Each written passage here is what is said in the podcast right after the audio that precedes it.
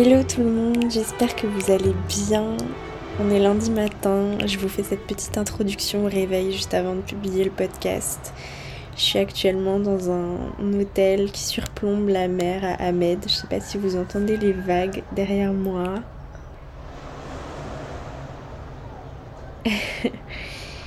Je suis très contente de publier cet épisode aujourd'hui qui parle de troubles du comportement alimentaire. J'invite aujourd'hui Alexia du compte Alexia Yoga. C'est une professeure de yoga qui est spécialisée dans la guérison des troubles du comportement alimentaire grâce au yoga, à la relaxation, à la gestion émotionnelle. Et je suis très contente de la recevoir parce que sa sagesse est très très intéressante sur ce sujet qui me tient évidemment très à cœur et je suis contente de vous la faire découvrir.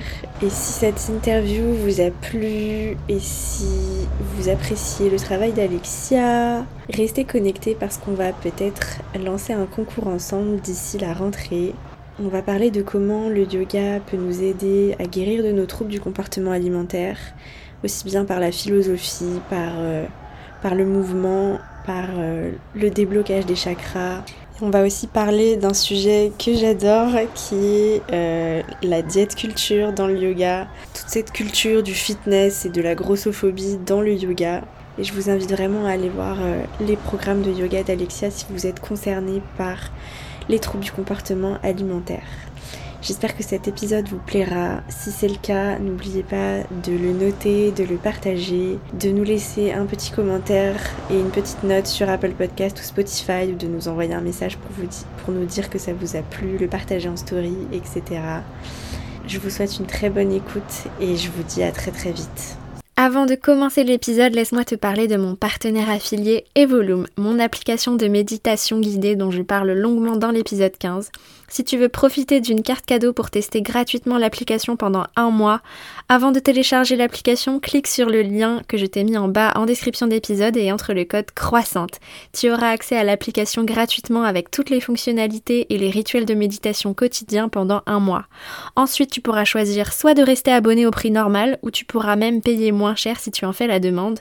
Et si tu ne souhaites pas continuer la formule payante, aucun souci, tu peux résilier à tout moment, mais tu auras à vie une bibliothèque de programme de méditation gratuit, donc de quoi prendre soin de toi, de ton bien-être, de ta santé mentale et manifester tes rêves. À chaque fois qu'une personne profite de ma carte cadeau, je reçois une petite commission. Merci à tous de jouer le jeu, de vous faire du bien en me soutenant et en soutenant le podcast. Allez, je te laisse maintenant écouter l'épisode. Bonne écoute. Salut Alexia, comment vas-tu? Je vais très bien Louise, merci. Et toi? Super bien, je suis euh, très contente de te recevoir euh, dans mon podcast. Ça fait longtemps euh, que j'y pense et je suis très contente d'aborder les sujets qu'on va aborder aujourd'hui, donc le sujet du yoga et aussi des, des troubles du comportement alimentaire, qui sont bah, deux sujets qui me tiennent à cœur. Et je sais que pour toi aussi.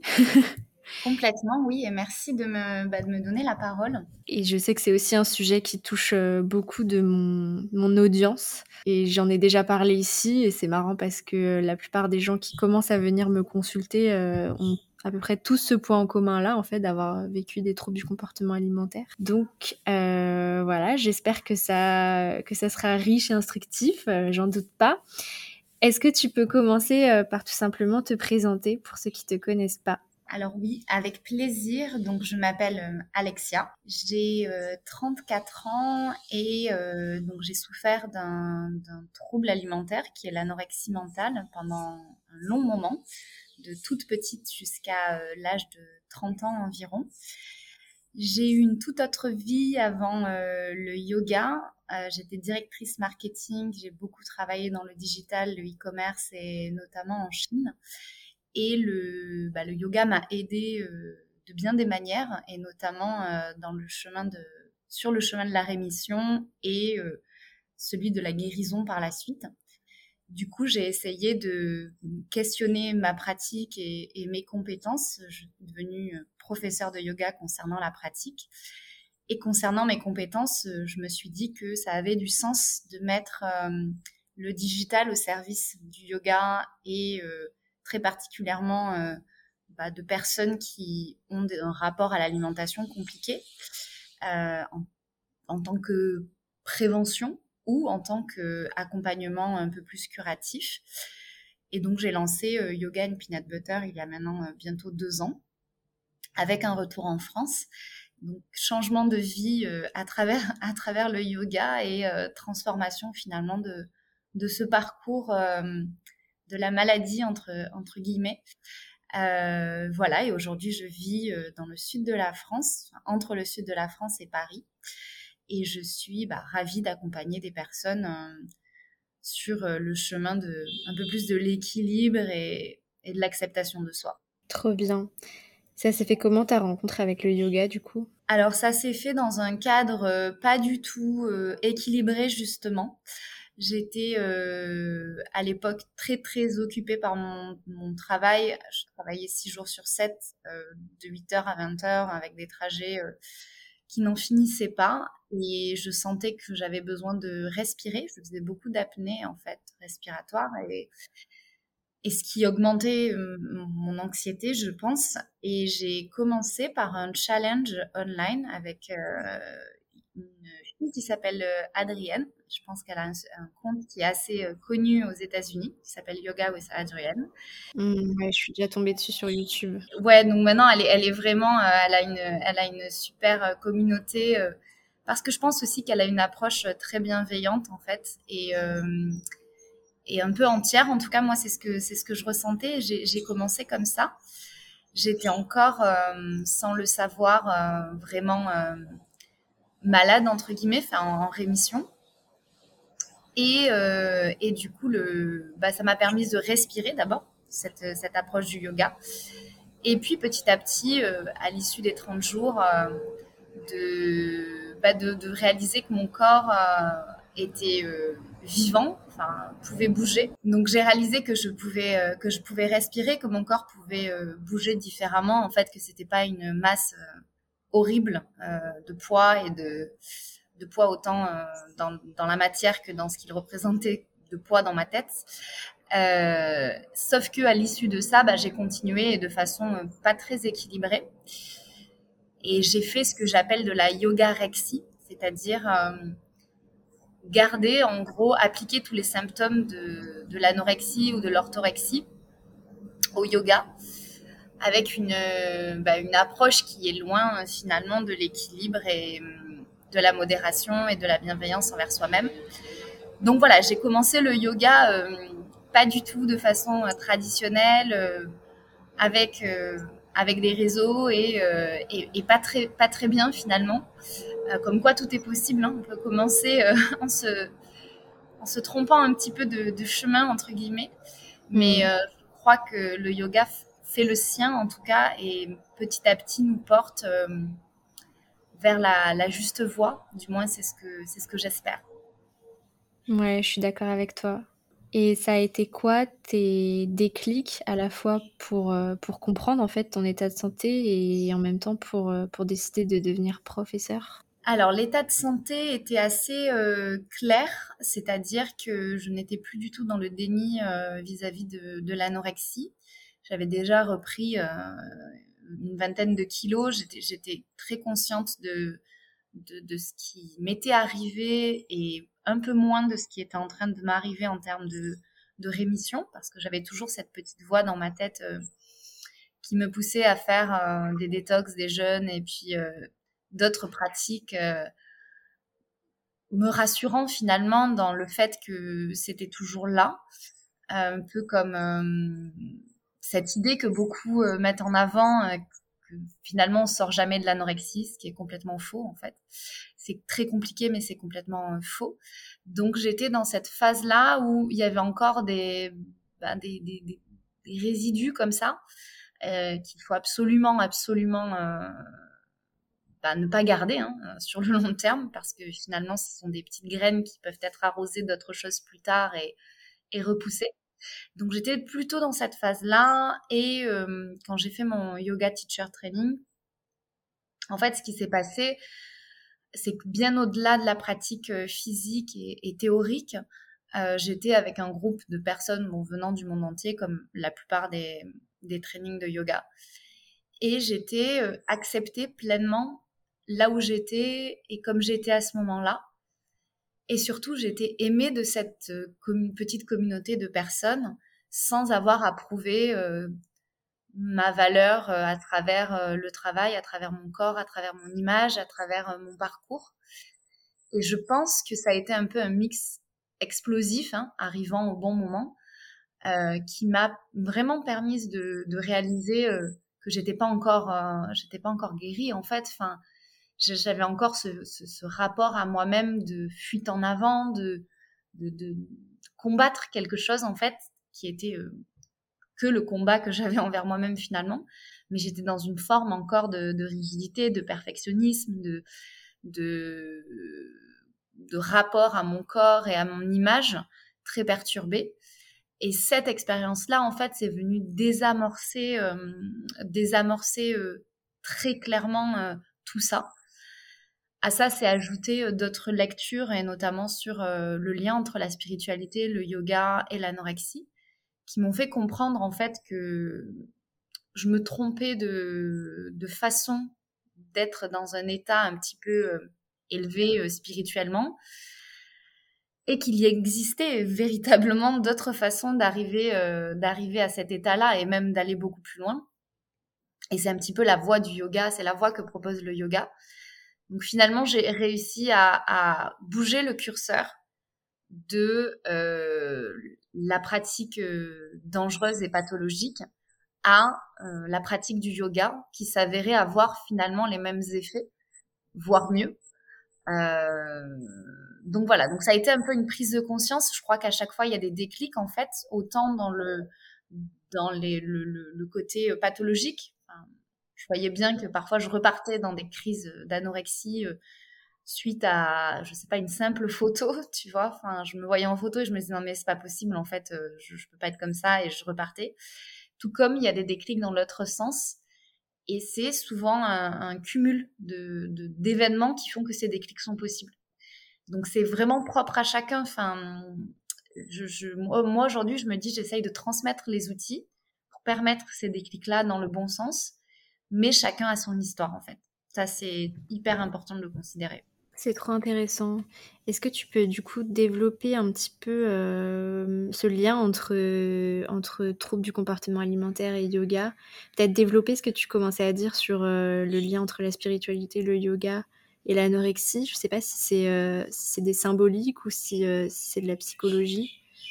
Alors, il y a un livre vraiment que je conseille aux personnes qui s'intéressent particulièrement à, ces trois aspects, c'est La fin du vide donc euh, qui a été écrit par Jacques Vigne et qui met vraiment euh, euh, en lumière l'histoire aussi de l'anorexie à travers la spiritualité. Donc c'est très intéressant de noter que dans de nombreuses religions et, spiritualités diverses, il y a la pratique du jeûne.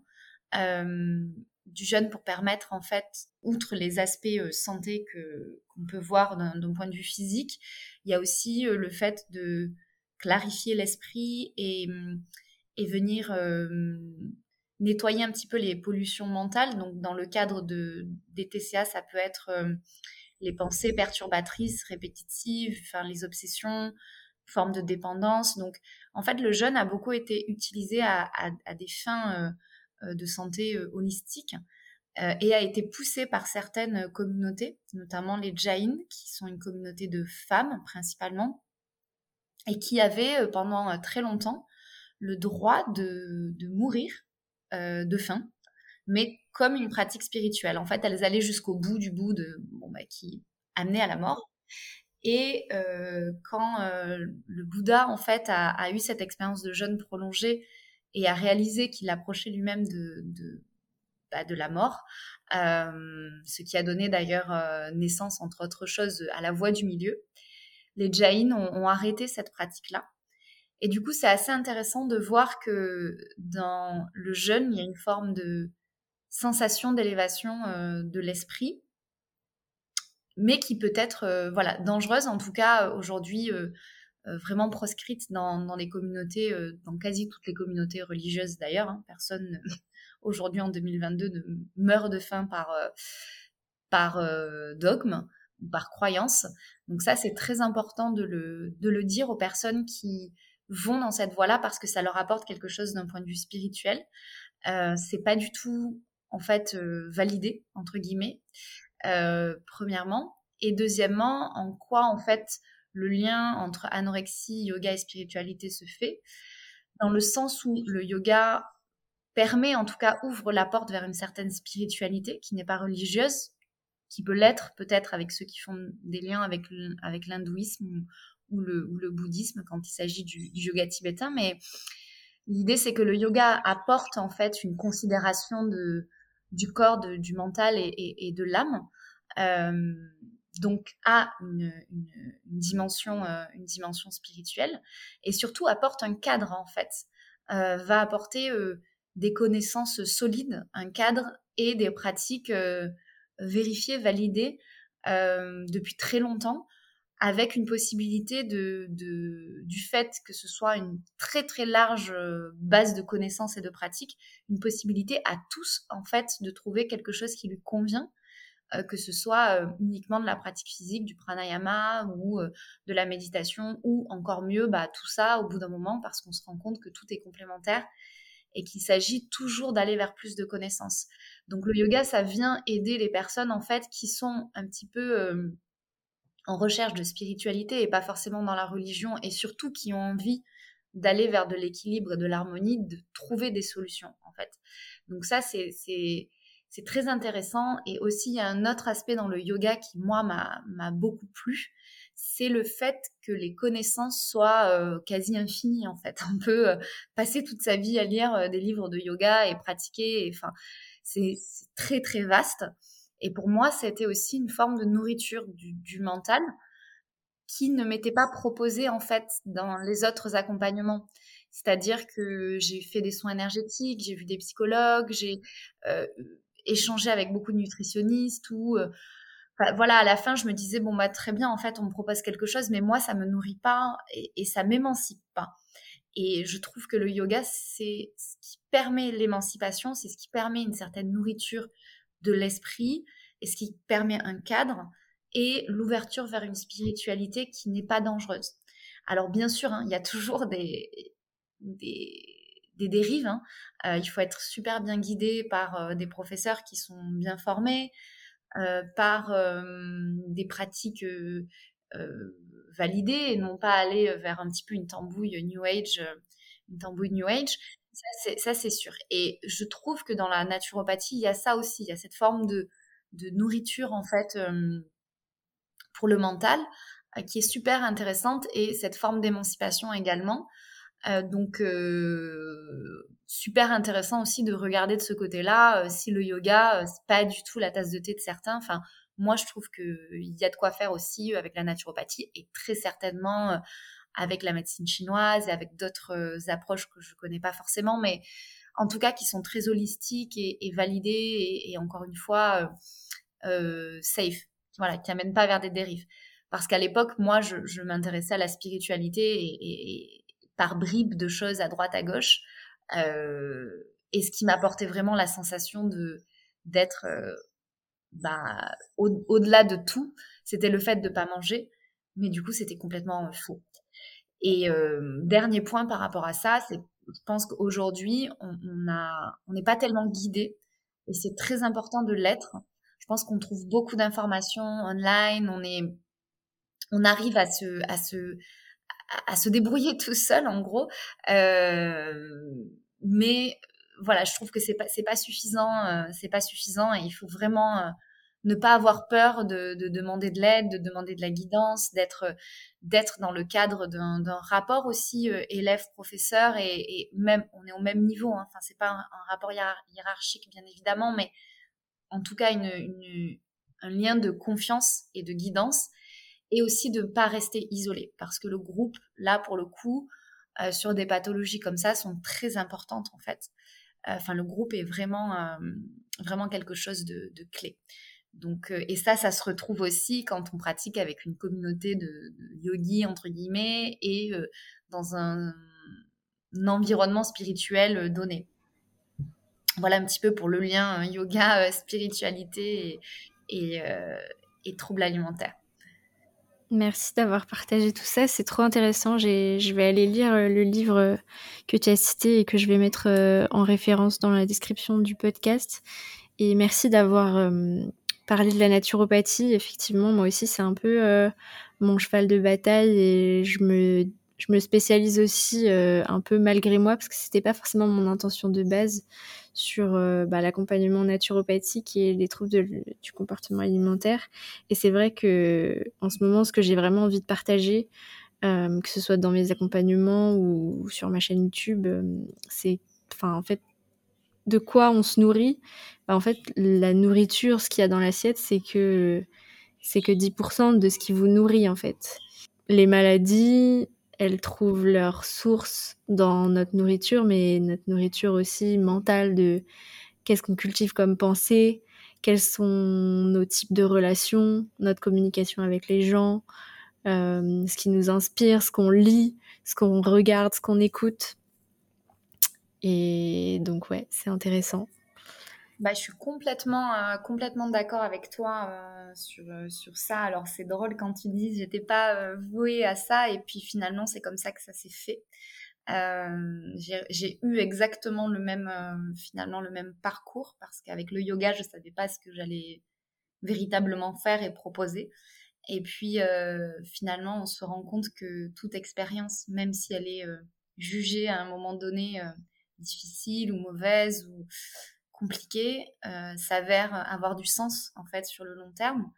Et je crois que c'est très important que qu'on puisse comprendre en fait d'un point de vue aussi personnel, sans qu'il y ait des transferts hein, sur l'histoire des autres, mais ce que sont en fait ces, ces TCA, euh, ces TCA aussi parce que ça, ça vient nourrir euh, une forme de confiance.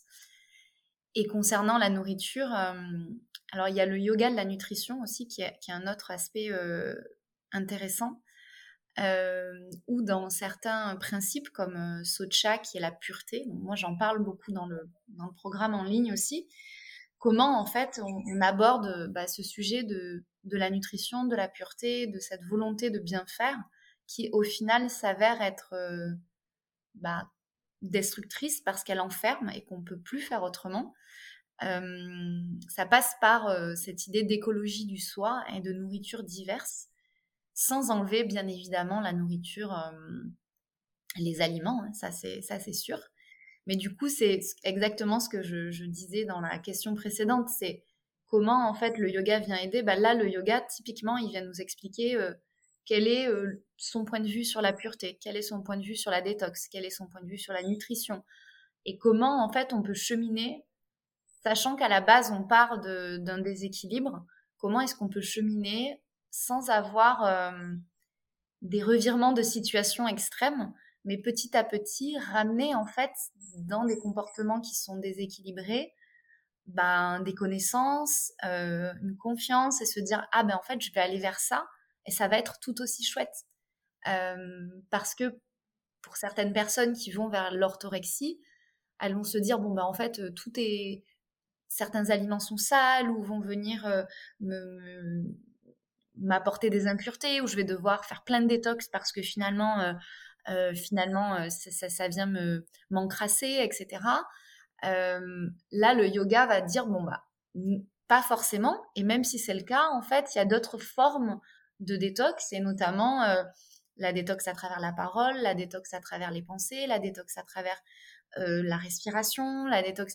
Et, et finalement, ça, ça, vient un peu sublimer ce qui était problématique à la base tout en légitimant une pratique euh, bien-être, euh, yoga, etc., euh, qui est tout aussi valable que, que de dire, bah, moi, en fait, je mange que du cru, je mange que très peu, ou je mange pas.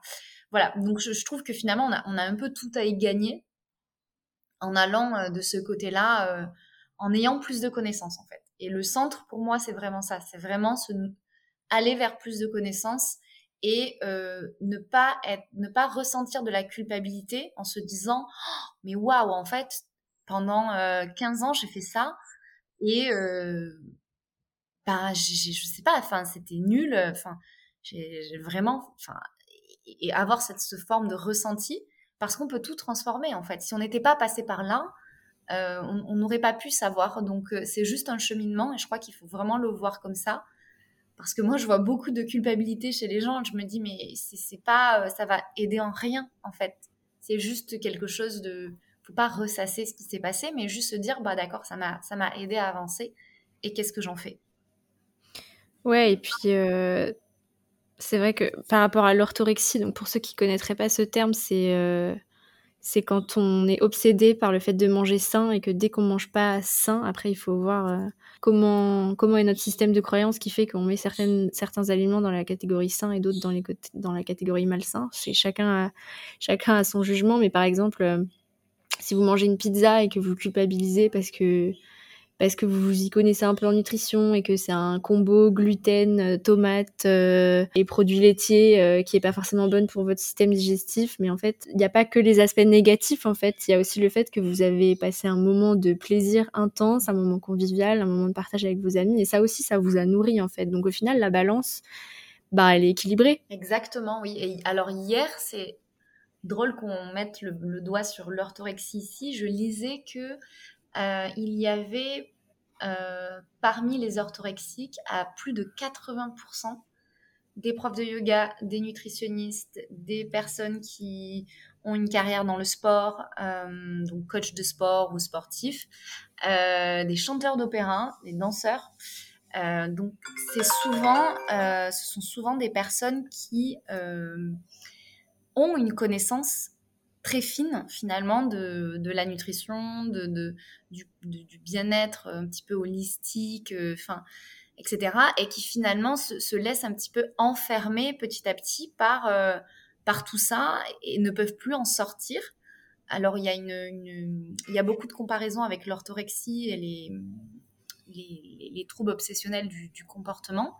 À la différence de l'orthorexie, de l'anorexie, souvent les orthorexiques n'ont pas la valeur du poids en fait. Elles ne veulent pas forcément euh, perdre des kilos euh, sans fin. Euh, mais elles ont cette, cette même forme de, rigidité et de, de, contrôle extrême de, de l'alimentation en dépensant des sommes astronomiques au-delà de, du budget qui leur est permis dans des aliments, dans des super aliments ou autres. Je ne dis pas que c'est pas mmh. bien d'acheter des super aliments, mais simplement d'être enfermé en fait dans, dans sa pratique et dans ses croyances, qu'il s'agisse d'orthorexie ou, de yoga euh, en général. Hein. il y a des personnes qui se mettent des stress incroyables pour pratiquer tous les jours le yoga et qui se mettent dans des états euh, bah, de stress hein, euh, assez importants. Bah, c'est forcément contre-productif. Et c'est pas évident en fait de trouver, de trouver sa voie, de trouver son équilibre et, comment pratiquer. C'est aussi une question de mode de vie. Est-ce qu'on a le temps Est-ce qu'on a l'espace Est-ce qu'on a le, silence parfois Est-ce que voilà, quels sont les choix qu'on fait Et euh, dans les vies qu'on mène aujourd'hui, je, pense que c'est n'est pas évident. Donc euh, voilà, il faut vraiment avoir de la bienveillance envers soi-même et, de la compassion parce que parce que finalement on maîtrise que très peu de très peu de choses. Ouais, et puis dans, dans, la philosophie du yoga, un des piliers, c'est ahimsa, la non-violence. Et dès qu'il y a de la culpabilité, du contrôle, c'est qu'il y a quelque chose euh, qui, qui cloche, en fait. Ça, ça va pas ensemble avec le fait de prendre soin de soi, en fait. La non-violence, c'est pas uniquement vers l'extérieur, c'est aussi vers, vers soi-même. Et donc, euh, ouais, la culpabilité et, le contrôle, c'est ça, c'est contre-productif, comme tu dis. Et moi, je dis toujours, euh, vous faites pas de sport, bah, c'est pas grave, parce que si vous n'avez pas le temps ni l'espace mental pour faire du sport ou du yoga sans que ça soit quelque chose de stressant, bah, ne le faites pas. bah, c'est vrai que Aïmsa, c'est un bon. Bah, ça a été euh, vraiment dans la lecture de ce que c'est de façon un peu approfondie. Je pense que ça a été un déclencheur énorme euh, dans la guérison euh, de, mon côté. C'est-à-dire, est-ce que les pratiques que je commence sont vraiment bienveillantes? Est-ce que je me mets dans des postures où euh, je prends soin de moi, en fait, où je me protège, où j'arrive à nourrir le pardon et, surtout la joie, en fait? Parce que parce que finalement, être toujours dans une situation de, culpabilité, de regret, de, de, en fait, vraiment de pensée négative et un peu polluante envers soi-même, je pense que ça plombe un peu le, mental et tout est, tout est à travers ce filtre-là par la suite. finalement, les pensées passent par des, par des filtres quand elles arrivent. quand elles arrivent. Et de là découlent en fait des, des actions. Et je me dis, bah, Aïmsa, c'est vraiment le pilier, en fait. Aïmsa, avec Satya, donc la vérité, être vraiment honnête envers soi-même, se dire, mais qu'est-ce que je suis en train de faire? Est-ce que les limites que que j'ai sont bonnes? Ou est-ce que toujours je me fourvoie vers autre chose et, et j'arrive pas à en mettre finalement? Donc je trouve que c'est euh, c'est pas être au monde dans le monde des bisounours ni euh, dire oui à tout avec un grand sourire. Parce que ça pour le coup ça serait pas la la vérité en fait l'authenticité c'est vraiment arriver à, trouver cette balance entre ce qu'il y a de doux et de compassionnel et de, bienveillant envers soi-même et envers les autres par extension et la rigueur euh, joyeuse qu'on peut avoir à mettre en place des, un mode de vie, des choix de relations, des choix de, bah, d'alimentation, des choix de pratique, etc. Donc c'est pas mou en gros, fin, parce que moi quand euh, enfin, je, parle de ça, on me dit parfois oui, mais alors la bienveillance, euh, to be kind, blablabla, bla, bla, c'est un truc d'Instagram. Alors je me dis bah non en fait, enfin là, en l'occurrence, enfin, Aïmsa, c'est, c'est pas Instagram qui l'a inventé, ni même les, influenceurs euh, sur ce réseau. C'est vraiment quelque chose de sérieux et, et, et c'est pas, encore une fois, euh, tout mou et gentil avec un grand sourire tout le temps. Euh, c'est pas ça. Et c'est pas juste dire, bon, bah, t'as qu'à penser positif et tout va aller. Bah, non, en fait. C'est, un vrai concept et, vraiment, il faut arriver à, à le découvrir. Alors, là, il y, a un personnage qui revient à chaque fois qui est, qui est Gandhi. Euh, personne pourra dire que Gandhi, euh, c'est un influenceur tout mou qui fait juste des sourires. Enfin, non, pas du tout. enfin, il a quand même changé le, cours d'un pays et, des événements, enfin, a été à, l'initiative d'événements politiques marquants. On, en pense ce qu'on veut, mais en tout cas, ça n'a rien de ça n'a rien de mou et juste dans la bienveillance c'est de l'action, en fait. C'est concret. Ça passe par du concret. Donc ça, euh, ça permet de se dire, OK, je, vais vraiment le faire. Et c'est satisfaisant de, mettre les choses en place dans sa vie et pas juste sur le tapis. Mais le tapis, en fait, le tapis de yoga permet de passer à l'action. Pour moi, c'est un début. En fait, se dire, OK, je, je, vais sur mon tapis et, même si je pratique 10 minutes et que par la suite je lis euh, pendant dix minutes ou un quart d'heure euh, quelques pages d'un livre intéressant justement sur ces principes-là, bah, petit à petit, ça va venir s'infuser dans la vie hors du tapis. Et ça, c'est super important dans le sujet que moi je traite, donc de yoga et troubles alimentaires. C'est se dire, parfois on n'en peut plus de traiter l'alimentation juste quand on est devant son assiette. Parce que ça fait mille fois qu'on se dit que il faut qu'on mange, mais on n'y arrive pas où on va manger et puis ensuite on va compenser ce qu'on a mangé. Et puis ensuite, parfois, on a des, crises, euh, enfin, quand il s'agit d'anorexie boulimie, des crises. Et puis en fait, ça finit plus et l'assiette et le frigo et l'alimentation, ça devient un cauchemar. Et on n'arrive plus à gérer les sujets de contrôle, lâcher prise, euh, équilibre, etc. Alors que sur le tapis, c'est neutre. on va se dire, bon, bah, ok, je vais sur mon tapis, je vais pratiquer la modération. Et ça, le corps, le mental, il l'enregistre et il l'enregistre pour tout. Et donc, c'est quelque chose euh, qui est très important pour Ahimsa et pour les autres aspects du yoga et pour euh, ce, à quoi on est confronté dans la vie. C'est se dire, il y a le principe et il y a aussi l'action concrète et qui n'est pas juste un truc euh, de réseaux sociaux ou des choses dites en l'air. Ça existe véritablement faut pas perdre espoir en gros et se dire waouh, j'arrête pas de lire des trucs sur la bienveillance. En fait, moi, euh, moi, j'y arrive pas. Bah oui, parce que il y a des outils pour ça. Et justement, le yoga ou la naturopathie ou autre autre euh, mode d'accompagnement apporte ces outils-là. Donc voilà, faut pas rester à à ce qu'on lit, mais vraiment passer, passer à l'action. Ouais, on va, on va reparler de toutes les dérives d'Instagram juste après.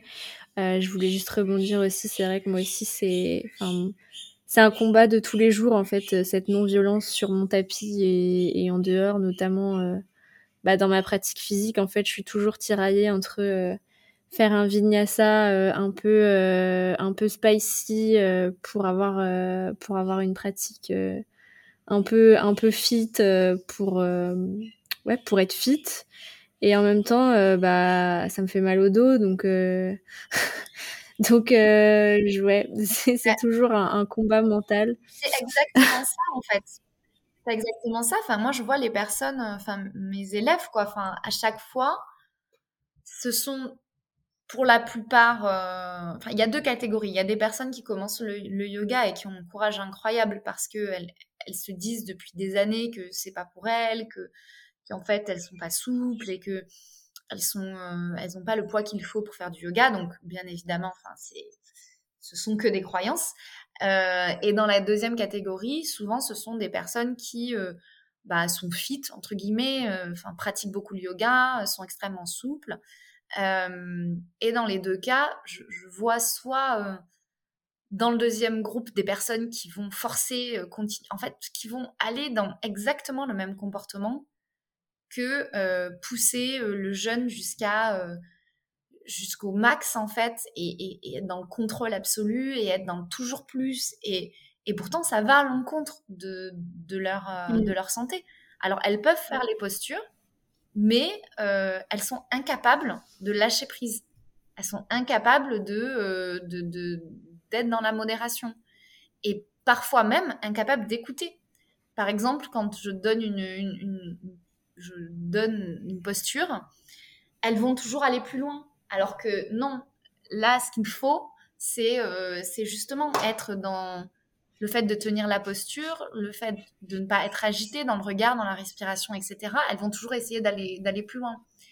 Et donc ça, c'est exactement ça. C'est le comportement alimentaire euh, qui est palpable sur le, sur le tapis. je vois.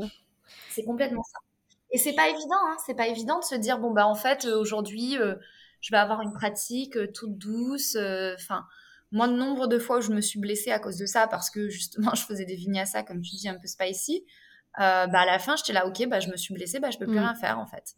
Et donc là contre-productif. Bah, voilà c'est complètement contre-productif, c'est complètement contre-productif. Et puis en plus de ça, j'avais l'impression que après une séance de vinyasa hyper intense, ben, j'avais plus trop faim, ça me coupait la faim, et puis du coup, ben, juste un café latte me servait pour, euh, pour continuer ma journée, et puis de toute façon, je pouvais continuer comme ça. Donc, en fait, bien sûr, le yoga donne de l'énergie, mais cette, cette énergie-là, il faut pouvoir la contrôler. elle n'est pas là pour euh, alimenter, enfin, arroser ces petites graines dont je parlais tout à l'heure, euh, qui, sont, qui sont juste de l'ordre du déséquilibre, en fait. Donc, il faut faire vraiment attention, attention à ça. Ouais, et puis, qu'est-ce que je voulais dire? Ah, j'ai oublié ce que je voulais dire.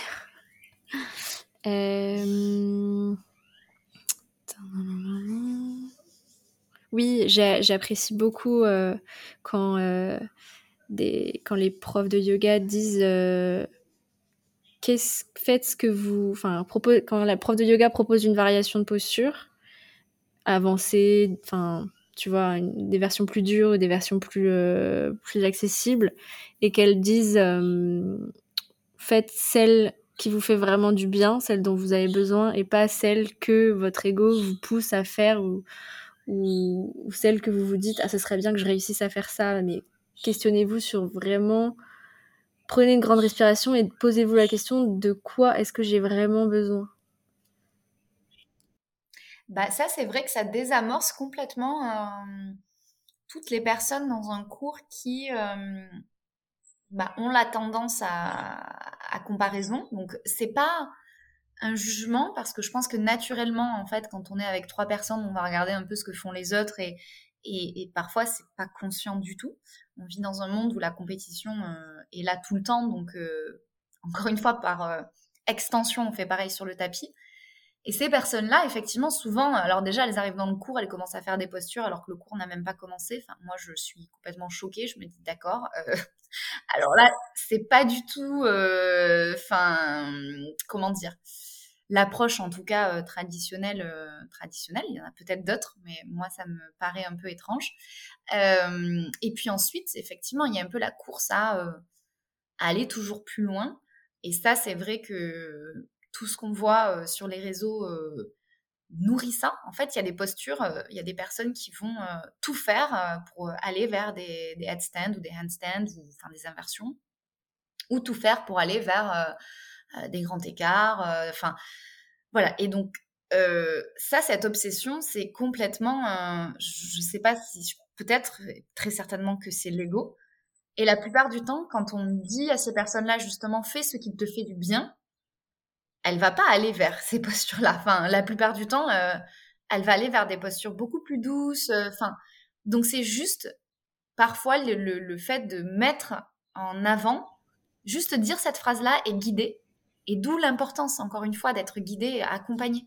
Parce que quand on fait tout tout seul, qu'est-ce qui se passe? On voit des choses online, on fait des cours. Enfin, honnêtement, ça, m'est arrivé, donc je ne dis pas ça encore une fois par critique, mais, mais par euh, observation on voit les cours en online, on voit euh, les profs qui sont beaucoup plus avancés, waouh, c'est super inspirant, euh, euh, et, on voit bon, bah, tout ce qui se passe sur les réseaux, etc.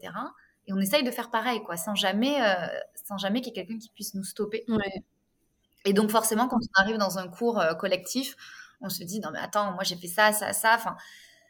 Et, du coup, on perd complètement le, bah, le fil de, de ce qu'est le yoga avec ses, ses très nombreuses postures et surtout, euh, c'est 80 et quelques postures de base qu'en fait, la plupart des gens ne, savent pas tenir plus de 15 respirations.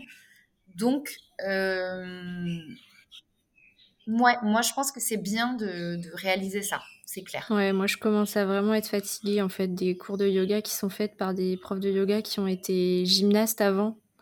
Parce que du coup, c'est challengeant, quoi. Tu te dis... Euh, que c'est ça le yoga en fait, c'est de, de, faire un, de faire un handstand en grand écart. Enfin, non, en bah fait, ça fait pas du bien. Euh, moi, je, je, je, me suis foutu la pression pour euh, me dire qu'avant mon yoga teacher training, ce serait bien que je réussisse à faire du pincha, mais en fait, euh, la seule chose que je, je réussissais à faire, c'était de me faire d'une sciatique, quoi. Donc, donc voilà, mais ouais, on, va reparler de, toute cette euh, diète culture, euh, culture du corps dans le yoga euh, juste après. pour, pour finir un petit peu sur tous les outils du yoga et des TCA, je voulais que tu nous parles bah, du coup des outils un peu plus concrets, entre guillemets, enfin plus physiques et ancrés dans la matière. Je sais que tu avais fait un post sur ou même peut-être même un e-book, je sais plus, sur euh, les organes et les émotions et comment tu viens en fait euh, travailler sur le rapport à la nourriture grâce aux asanas en fait du yoga. Alors il y a y a plein de choses dans les dans les outils. Encore une fois, je, je me dis euh, l'idée c'est de proposer la boîte à outils et de trouver chez les personnes ce qui va avoir du sens, retentir en tout cas le plus. Ça peut être effectivement les émotions, ça peut être euh, euh, les chakras parce que c'est hyper euh, démocratisé aujourd'hui, on en parle beaucoup. Ça peut être les postures à proprement parler pour des personnes qui, sont beaucoup plus dans la pratique physique. Ça peut être des mudras, donc des gestes avec les mains qui sont un peu plus spirituels, on va dire, et de l'ordre un peu du, du rituel. ça peut être des mantras. L'idée ici, c'est de voir comment, dans chaque pratique que je viens d'énoncer, on traite en premier l'anxiété et le stress. Donc ça, c'est le premier truc parce que c'est la base, en fait, c'est le dénominateur commun de tous les TCA. Donc à travers la respiration, il y a des choses très simples comme la cohérence cardiaque, qui sont vraiment une pratique accessible à, tout le monde. Et ensuite, des, pranayamas euh, un peu, un peu plus euh, différents, euh, plus ou moins techniques. ensuite, il y a tout le, le contexte, donc au-delà de la pratique, c'est-à-dire il y a plein, de, il y a plein de, pratiques, mais il y a aussi le fait de est-ce que vous allez pouvoir pratiquer ou pas euh, comme deuxième aspect. Premier aspect, on joue sur le stress et l'anxiété. Deuxième aspect, c'est se dire, une fois que vous avez un petit peu mis ça en place et que vous voyez que ça fonctionne, regardez autour de vous, en fait, prenez le temps pour le faire et on va aller vers d'autres pratiques et notamment euh, celles qui permettent d'aller au-delà des, croyances limitantes, euh, de la gestion des émotions, euh, et sur les émotions parce que tu en as parlé, c'est comprendre en fait ce qu'elles sont, à quoi elles servent, et quelles sont euh, les influences sur les organes, et comment les organes, en fait, on peut en prendre soin à travers des asanas, à travers les pratiques que je viens d'énumérer. Donc là, en fait, moi, j'ai proposé à travers effectivement un e-book ce rapport entre chakra, émotion, heure de la journée, pratique des postures. Donc en fait, c'est comme prendre un immense, un gros Excel et faire un, tableau croisé, tu vois, croisé dynamique. Donc première entrée, les émotions.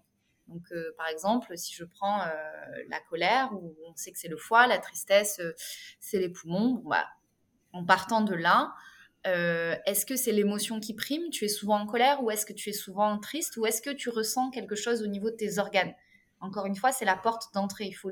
C'est un peu un travail d'investigation et c'est ce que je dis aujourd'hui à mes abonnés, c'est je peux pas le faire à votre place. Je vous donne la connaissance, mais je peux pas le faire à votre place. Donc, est-ce que c'est la sensation euh, un petit peu désagréable de parfois avoir mal à un organe donné, euh, ou est-ce que c'est l'émotion? On va lier en fait ces, deux éléments-là ou l'heure de la journée. Parce que à chaque euh, moment de la journée, il y a un, organe qui va être un peu plus actif. Donc, pareil, on va essayer de se dire, est-ce que, à cette, par exemple, je me réveille la nuit, je ne sais pas pourquoi, toujours à 4 heures du matin. Là, j'ai plus en tête quel organe il s'agit, mais ça peut être, je sais pas, la vessie. Bah, la vessie, ça correspond à telle émotion. Très bien. En fait, il y a quelque chose à regarder vis-à-vis de cette émotion-là. Qu'est-ce qu'elle te dit, cette émotion-là? Qu'est-ce que c'est pour toi? Est-ce que tu, la vois passer? Est-ce que tu la contiens? Est-ce que tu la rejettes? Et surtout, est-ce que tu t'y identifies? Euh, parce qu'on s'identifie toujours finalement à nos comportements, nos émotions, et là est le problème. Donc le yoga, ça nous apprend aussi à ne plus nous identifier à tout ça et se dire les symptômes, entre guillemets, sont des chances de comprendre ce qu'il se passe. Et donc passer à l'action avec cette fameuse boîte à outils. Donc là, en l'occurrence, sur les émotions, les chakras, il y a des postures qui sont complètement euh, adaptées à, chaque, euh, chaque chakra très particulièrement, ou des méditations qui sont euh, vraiment sur, sur les chakras, tous, enfin les principaux chakras, ou un. Et l'idée, c'est de, focaliser la pratique sur ça de façon à traiter un petit peu un problème visible. Et avant ça, il faut forcément désamorcer le stress et l'anxiété. Pourquoi? Parce que sinon, on n'y voit pas clair. En fait, le stress et l'anxiété, c'est des lunettes de, enfin, c'est un écran solaire ou des lunettes de, soleil ou des œillères. On peut imaginer ce qu'on veut. Mais en tout cas, quand on est trop stressé, enfin, le mental est, va trop vite. Il y a une forme de, en tout cas, d'accélération des choses qui fait qu'on peut pas analyser ou alors on est à bout de souffle, on n'a plus du tout de vitalité, on est complètement naze, et là c'est plus possible. Donc le premier truc, c'est traiter l'anxiété et le stress, et deuxième truc, effectivement, aller vers une lecture, une compréhension euh, de tous ces éléments-là. Et après on se dit, mais oui, moi j'ai déjà eu des, personnes qui sont venues vers moi qui me disent, ah mais tu vois, euh, vers 18h, je fais une crise de boulimie, systématiquement. Et je lui dis, mais et du coup, euh, comment ça se passe euh, tes relations sexuelles? Et là, elle me dit, mais je comprends pas. Enfin, c'est incroyable que tu me dises ça parce qu'en fait, ça fait euh, maintenant quelques mois que voilà, j'ai des, des, problèmes personnels, intimes, etc. Enfin, et à 18 h en fait, il s'avère que c'est lié au chakra sacré, aux organes génitaux. Enfin, et je suis pas une sorcière. Je veux dire, je suis pas un devin ou je n'invente pas. En fait, c'est juste mmh. la connaissance est là. Simplement, il faut le savoir. Et cette personne-là, je lui dis, bon, bah, très bien, en fait, ta crise de boulimie, c'est parce que tu as une angoisse par rapport à ça. Il se passe quelque chose et ton corps réagit. Enfin, Et la seule façon que toi, tu as de calmer cette émotion et ce, qui se passe, en fait, ces messages-là, bah, c'est la crise de boulimie bah, parce, que, euh, parce que ça te calme. Et véritablement, ça calme, en fait.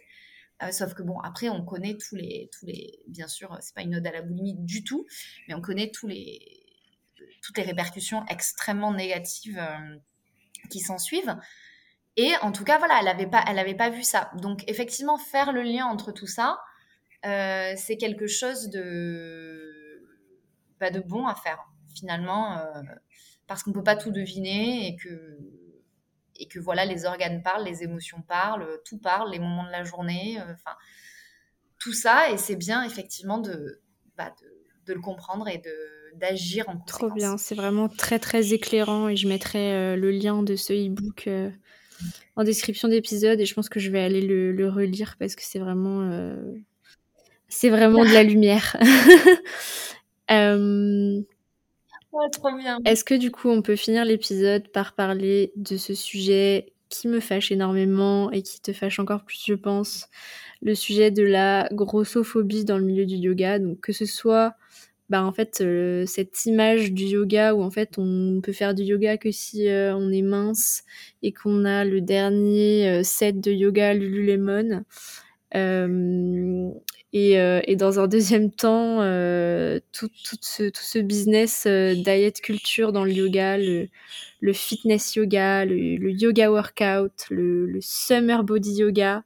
Est-ce que tu peux nous partager tout ce que tu as à dire euh, sur le sujet, enfin, en résumé Alors, le summer body yoga, j'adore. Euh, bien mm. sûr, c'est ironique. Euh, comment dire bah, Je crois qu'il y a un contexte extrêmement fort qui rapporte beaucoup d'argent, qui est bah, l'industrie de, mm. la, de la diet culture, qui s'initie partout. Et pour avoir travaillé euh, pour des compagnies de, de régime minceur en ligne, euh, qui à l'époque n'étaient pas, euh, n'avaient pas la même intention, je vois très bien le, mécanisme et je crois que de toute façon, ça fait des décennies qu'on explique aux femmes que leur seule valeur réside dans leur apparence physique et qu'il y a une certaine vérité dans le monde du travail et dans le monde en général, ce qui a donné naissance effectivement à la grossophobie. Donc c'est un peu un cocktail explosif depuis, euh, depuis quelques, quelques décennies, hein, parce que les mamies étaient au régime, les mamans étaient au régime et nous sommes au régime. c'est clair. Euh, heureusement, on vit dans une on vit dans une époque, heureusement, où on commence à questionner euh, bah, cette diet culture, la grossophobie à travers bah, des initiatives de body positive body neutrality ou, émancipation tout court bah, de la femme par rapport à ça. Et surtout dans, la loi aussi, hein, notamment euh, sur la recherche d'emploi, etc. Donc bien évidemment, le milieu du yoga n'a pas échappé à ça, euh, avec ben, des images à profusion euh, de corps minces, élancés, souples, jeunes, parce qu'il y a aussi ça, hein, il y a le fait du, jeunisme hein, qui, est là. Donc ça fait beaucoup de conditions pour effectivement penser qu'on peut avoir accès, euh, accès au yoga. Et je crois que la, la, plupart des personnes qui, en fait, donnent cette image-là ne le font pas forcément par, au début, conscience, en fait, de la portée du message, premièrement.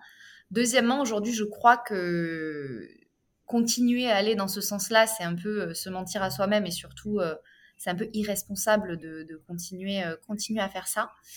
Euh, donc il faut continuer de notre côté à, faire passer ces messages-là.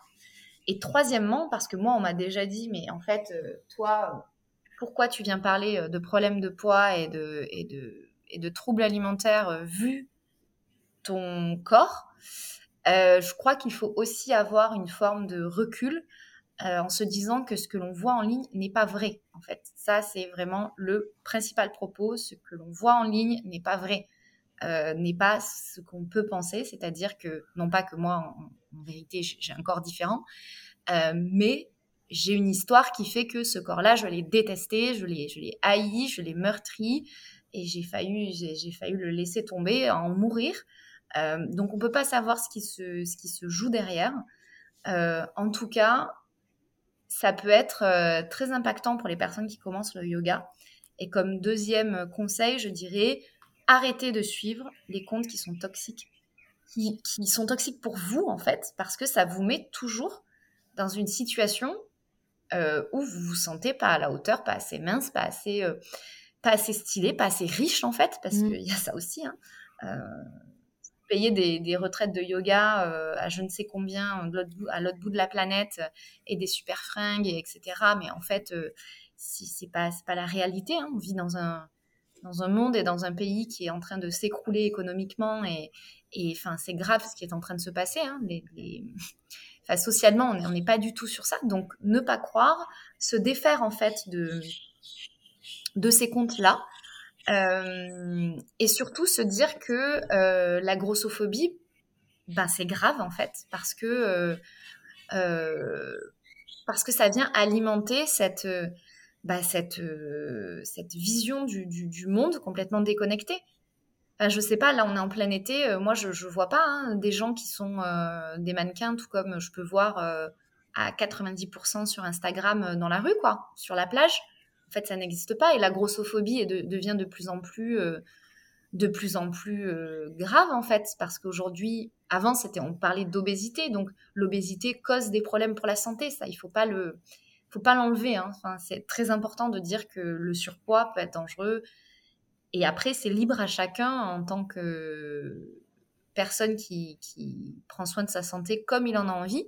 Heureusement on peut encore faire ça, même si on nous a convaincus de, l'inverse avec, avec le Covid. Euh, donc ça, c'est très important de se dire, euh, ok, le poids, le surpoids, mais tout comme le sous-poids pose des problèmes de santé, après, je fais ce que je veux avec ma santé. Et surtout, euh, qu'est-ce que ça peut faire que des personnes aient un poids, je sais pas, jugé trop important en fait. C'est quoi la norme en fait? Ça nous, Vraiment, ça vient nous questionner sur la norme en fait. Quelle est la norme qu'on veut et surtout qu'on veut créer pour nous, pour nos enfants? Moi, j'ai pas envie que si un jour j'ai des enfants, que ma fille ou mon fils me disent euh, mais maman, je, je, je, suis trop grosse ou je suis trop gros, je suis pas assez musclé ou je suis Enfin, c'est complètement, euh, c'est complètement destructeur. Et en plus de ça, je pense qu'aujourd'hui, on a, on a d'autres problèmes à gérer d'un tout autre ordre, en fait, vu les challenges qui nous arrivent. Donc, je comprends pas trop, en fait, l'ordre des priorités euh, par rapport à tout ça. Et, euh, et la haine, parce que honnêtement, les personnes qui sont en surpoids reçoivent des commentaires et des messages, mais, mais c'est un truc de fou, en fait. Mm. La haine vis-à-vis -vis de ça. Donc ça, il faut le, combattre, il faut en parler, il faut euh, se, désabonner, il faut se dire que ce qu'on voit n'est pas vrai, il faut se dire que derrière, il y a des enjeux marketing énormes. Euh, enfin, c'est des milliards et des milliards qui sont en jeu, quoi. Et, euh, et surtout par rapport à la diet culture, donc ça, c'est ce que je suis en train d'écrire là dans le livre qui va sortir au printemps prochain, c'est la diet culture a très bien compris tout ça. Donc elle change, elle, aussi de, positionnement et de message. C'est-à-dire qu'aujourd'hui, on va plus vous dire euh, bon ben vous arrêtez de manger, il faut que vous maigrissiez, il faut que euh, il faut que euh, en X jours, souvent très peu, vous ayez perdu souvent beaucoup de poids. Non, là on va vous dire mais c'est un rééquilibrage alimentaire, euh, euh, c'est une, approche holistique, euh, les produits minceurs sont vegan, made in France ou made in peu importe le pays dans lequel vous vivez. Et, en fait, ils ont très bien compris aujourd'hui que, que le, consommateur ne, veut toujours perdre du poids, mais ne veut plus la, la version extrême de la proposition. D'ailleurs, on voit des rebrandings. Aujourd'hui, White Watcher ne s'appelle plus White Watcher, mais WW. Mmh. Histoire que, en fait, waouh, mais c'est complètement différent, mais c'est pas du tout différent en fait. Donc euh, ça aussi, il faut faire attention parce que hum, parce que c'est encore là. Et en plus de ça, il y a certaines marques de produits minceurs qui sont complètement mises en avant parce que derrière, il y a toute l'expérience entrepreneuriale, euh, géniale, de la réussite et tout. Enfin, non, stop en fait. Si on vous invite à être dans de la restriction alimentaire qu'on vous montre des photos avant-après, euh, qu'on ne prend pas en considération votre terrain, votre parcours, votre santé en général, c'est de la diet culture. Donc stop, parce que finalement, vous allez dépenser beaucoup d'argent pour, euh, et, même si c'était peu d'argent, peu importe, pour euh, un résultat qui, bah, qui, n'est pas là. Hein. Aujourd'hui, on sait hein, que 90% des personnes sur les 5 ans qui suivent reprennent le poids qu'elles ont perdu, voire plus. Euh, et en plus de ça, engagent leur santé sur mmh. d'autres plans, notamment la santé mentale. Donc Exactement. en fait, stop. Ouais. Et ben, en naturopathie, euh, c'est, c'est pareil. Pour moi, il y a... tu peux pas faire un accompagnement de naturopathie avec un, un, un objectif euh, de perte de, de perte de poids. L'objectif, c'est de trouver l'équilibre, trouver la santé, trouver l'épanouissement sur tous les plans. Mais exactement. Et en plus de ça, parfois les personnes qui sont euh, en surpoids, entre guillemets, du fait d'une hygiène de vie euh, qui n'est pas forcément euh, très bonne pour elles sur le long terme, ou du fait, je sais pas, de grossesse, ou de fait de... Il y a plein de choses, ou d'événements, de traumas, etc. Il y a plein de choses qui font que on peut prendre du poids, revenir à l'équilibre, ça leur fait perdre du mm. poids, en fait. Donc, je me dis, mais c'est juste ça le, truc, quoi. Et, moi, je le vois très bien dans des moments où j'ai pris beaucoup de poids du fait de, bah, ma reprise de poids, de, guérison, etc. Je me suis dit, waouh, mais là, en fait, je, je vais pas, euh, arriver à revenir à un, poids de forme normal. Et en fait, bien sûr que si, les choses se sont mises en place. Il faut juste faire confiance au corps qui sait très bien comment faire. Euh, sauf qu'aujourd'hui, on, alimente juste l'aspect mental en disant ton objectif c'est ça, c'est la perte de poids, c'est la perte de poids. Et même avec la perte de poids, moi j'ai vu des personnes qui, euh, qui étaient accompagnées euh, bah, il y a plus de 10 ans quand je travaillais dans, cette, dans ce domaine-là, qui ont perdu une quantité de kilos incroyable, qui aujourd'hui je les revois dans des communautés de régime alors qu'elles ont perdu leur poids. Donc c'est une insatisfaction une colère contre soi-même qui continue parce que le problème n'est pas le poids, le problème, c'est ce qui fait naître cette idée que c'est le, poids ou l'apparence le souci. Mais du coup, il y a d'autres choses en amont. Et tant que ça, c'est pas réglé, de toute façon, c'est une illusion. Les personnes vont perdre leurs kilos et, en fait, elles vont, euh, elles vont revenir, euh, enfin, si elles perdent leurs kilos de cette façon-là, elles vont revenir à euh, bah, toujours plus ou euh, bah, ça va toujours pas. Bah oui, en fait, parce qu'à la base, il y avait d'autres. Euh, il y avait d'autres soucis, quoi. Mais bon, après, encore une fois, c'est pas facile de le voir. Euh, ça peut prendre du temps, ça peut, pour certains, en fait, jamais être vu et rester là toute une vie. Donc, donc ça, il faut le considérer aussi. On ne sait pas d'où viennent, on peut jamais savoir d'où viennent les personnes, ce qu'elles ont vécu. Donc, euh, en tant que personne qui accompagne, il faut aussi avoir une compassion et, et, rester à sa place euh, clairement, quoi.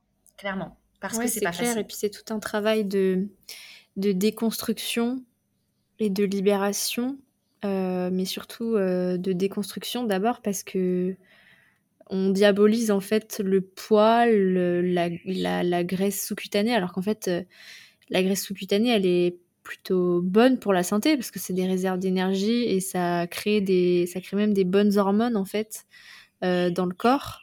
Euh, mais on a en fait on est matrixé parce qu'on a envie de ressembler à Angelina Jolie euh, qui fait du 34 et demi quoi.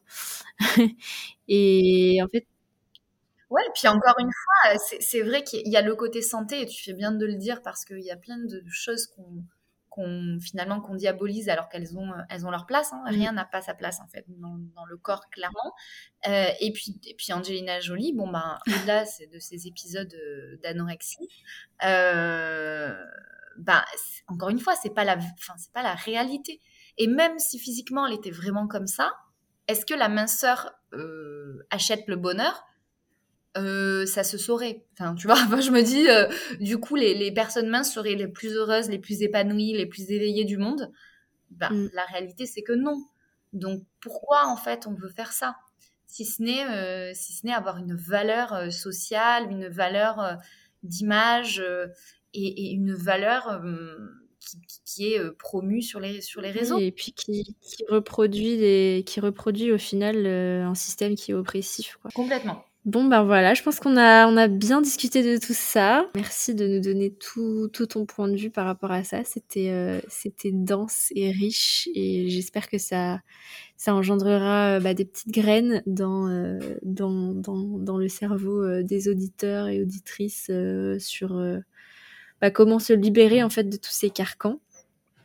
Euh, pour finir, est-ce que euh, tu peux nous dire où est-ce qu'on peut te retrouver et quels sont tes projets actuels dont tu as envie de nous parler? Bah, écoute, merci à toi et merci de porter euh, bah, les messages que tu portes. Et je suis contente qu'on en ait des, communs en tout cas et, une approche qui est très complémentaire. Donc c'est super ben, de, participer à ce, ce podcast. concernant les où me trouver, sur Instagram déjà avec euh, mon compte qui s'appelle Alexia Yoga où j'indique euh, bah, le programme en ligne, euh, la méthode en ligne qui peut être suivie par tout le monde, qui est accessible à vie et qui est vraiment accessible aussi d'un point de vue du prix, ce qui me tient à cœur. J'ai aussi lancé un, compte privé parce que j'en peux plus de l'algorithme Instagram qui nous pousse à faire n'importe quoi et à payer cher pour avoir de la visibilité. Donc j'ai un compte privé qui s'appelle Mon Rituel Yoga, où là il s'agit de partager du contenu au quotidien avec cette communauté et des cours également toutes les semaines. Et ensuite, je suis en résidence yoga dans le sud de la France, dans un hôtel qui s'appelle le Vieux Castillon, dans le Gard, à côté d'Avignon et de Nîmes. Et enfin, ben, pour le printemps, je, vais sortir un livre sur toutes ces questions-là aux éditions Larousse. Euh, voilà, mais ça c'est dans, dans quelques temps. Il faut déjà que je l'écrive et que je le rende en septembre. Donc j'ai pas mal de pas mal de travail. Et ensuite, dernier point pour tous les professionnels de euh, du bien-être, les thérapeutes, les professionnels de santé, les profs de yoga. Je suis en train de créer une formation euh, où il sera possible d'utiliser les crédits CPF sur ce sujet-là très spécifique des TCA avec, euh, avec euh, l'hôpital de Lille, donc l'équipe de psycho, psychothérapeutes et notamment Vincent Dodin, qui est professeur professeur en, TCA. voilà, donc c'est un appel aux personnes qui, qui, se posent des questions, qui veulent cheminer, qui veulent avancer, qui veulent être formées, qui veulent faire passer le message parce que je pense qu'on a besoin de ça et que vu l'ampleur du, du, de la demande et, la non-action de l'État, on a besoin d'être nombreux. Donc euh, c'est avec plaisir que j'invite à ce que la communauté s'agrandisse de personnes qui, qui, accompagnent. Voilà un petit peu où me trouver, quoi faire, euh, et puis après, bah, toutes les initiatives sont intéressantes, donc euh, donc voilà, je suis, je suis ouverte à, y participer et à en proposer euh, toujours plus. Trop chouette, trop, trop bien. J'ai hâte euh, de continuer à, à te suivre et euh, bah merci, merci beaucoup pour ta présence et pour tout ce que tu partages. Bah merci à toi, Louise. Vraiment, merci beaucoup. Et puis, bah, j'espère que tout ça sera, sera utile aux personnes qui, qui écouteront ce podcast. Trop bien. Bah, merci beaucoup. merci à tous d'avoir écouté l'épisode jusqu'au bout et je vous souhaite une bonne semaine et voilà, à bientôt. Bisous bisous. À bientôt.